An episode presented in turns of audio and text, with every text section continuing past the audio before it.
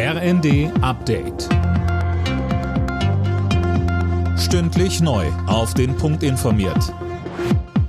Ich bin Silas Quiring. Guten Tag. Kreml-Kritiker Nawalny ist offenbar in Haft gestorben. Das hat das russische Gefängnis mitgeteilt, in dem der 47-Jährige zuletzt saß. Tom Husse, was ist denn bislang bekannt? Ja, noch nicht viel. Von russischer Seite heißt es, der Oppositionspolitiker habe bei einem Spaziergang einfach das Bewusstsein verloren. Unabhängig prüfen lässt sich das aber nicht. Nawalny saß zuletzt in einer Strafkolonie in der russischen Polarregion.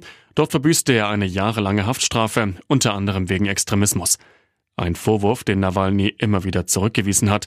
Vor knapp vier Jahren war sein Name weltweit in den Schlagzeilen gelandet. Damals war ein Giftanschlag auf Nawalny verübt worden, den er überlebt hatte.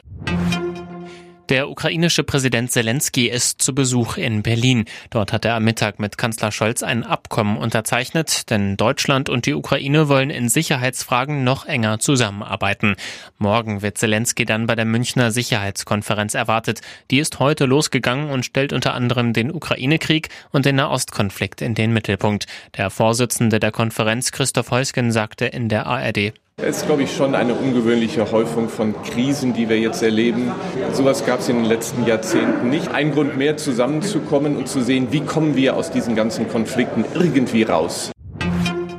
Deutschland droht die schwerste Wirtschaftskrise seit über 20 Jahren. Davor warnt die Deutsche Industrie- und Handelskammer.